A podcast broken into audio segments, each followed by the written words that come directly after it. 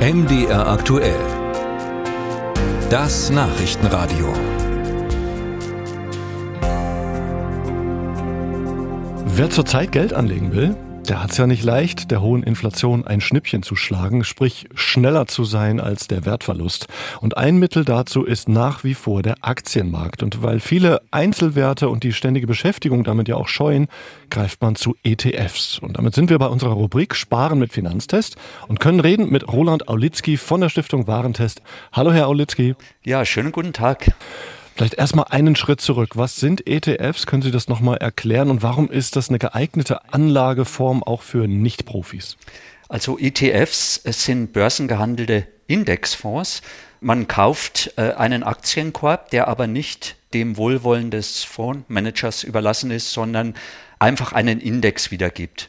Das können eben bekannte Indizes sein, wie der DAX oder der Dow Jones.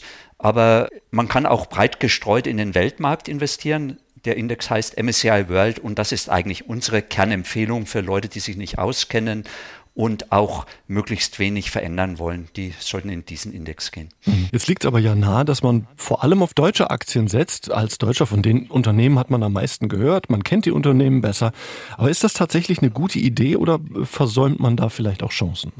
Also man muss das differenziert sehen. Als sogenannte Beimischung, also nicht als Kernanlage im Depot, sondern als Beimischung, dass man sagt, ich habe jetzt meinetwegen 80 Prozent Welt-ETF und 20 Prozent mache ich was Spezielles.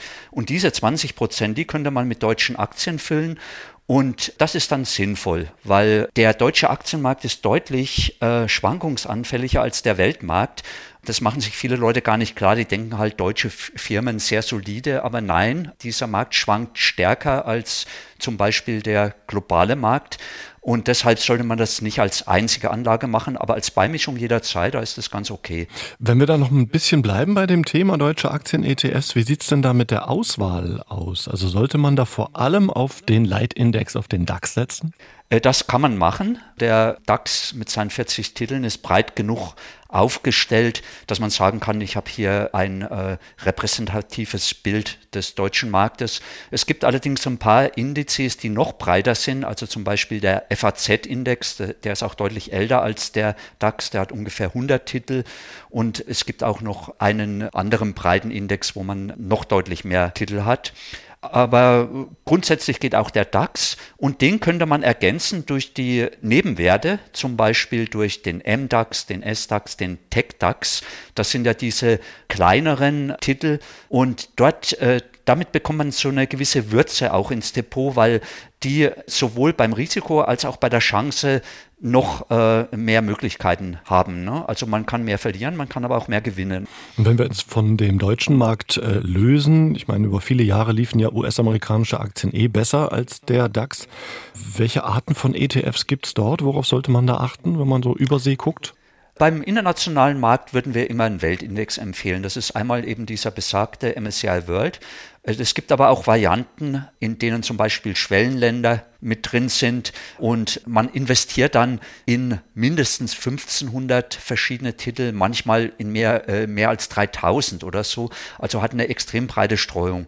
Und wenn man aber auch gleichzeitig nachhaltig anlegen will, dann ist so ein breiter äh, ETF wahrscheinlich nix, oder? Also so ein Weltindex, da sind doch wahrscheinlich dann auch alle möglichen Teufelsfirmen, sage ich mal, drin. Naja, man macht immer Kompromisse, wenn man in ETF reingeht, die nachhaltig äh, sind, weil normalerweise sind zwar einzelne Branchen ausgeschlossen. Es gibt für Deutschland zum Beispiel auch Nachhaltigkeitsindex, dann ist dann sowas wie Rheinmetall oder Airbus oder die Versorger sind dann nicht mit drin. Aber ansonsten ist das äh, schon sehr ähnlich. Während aktiv gemanagte Fonds die ja normalerweise nicht so die erste Empfehlung sind im Vergleich zu ETF, haben halt den Vorteil, die können sich ganz gezielt sogenannte nachhaltige Aktien herauspicken und da ist doch mehr Nachhaltigkeit oder mehr ethisch-ökologische Aufrichtigkeit möglich mit solchen Konzepten. Bei ETF ist immer ein Kompromiss, aber man kann auch sagen, es ist besser, ich gehe in so einen nachhaltigen ETF, weil dann vermeide ich zumindest einige Übel, wie zum Beispiel Streubombenhersteller oder sowas. Das sind die Möglichkeiten, mit ETFs Geld anzulegen. Und das war unsere Rubrik Sparen mit Finanztest. Roland Aulitzki hat uns Auskunft gegeben von der Stiftung Warentest. Danke Ihnen. Ja, Ihnen auch schönen Dank.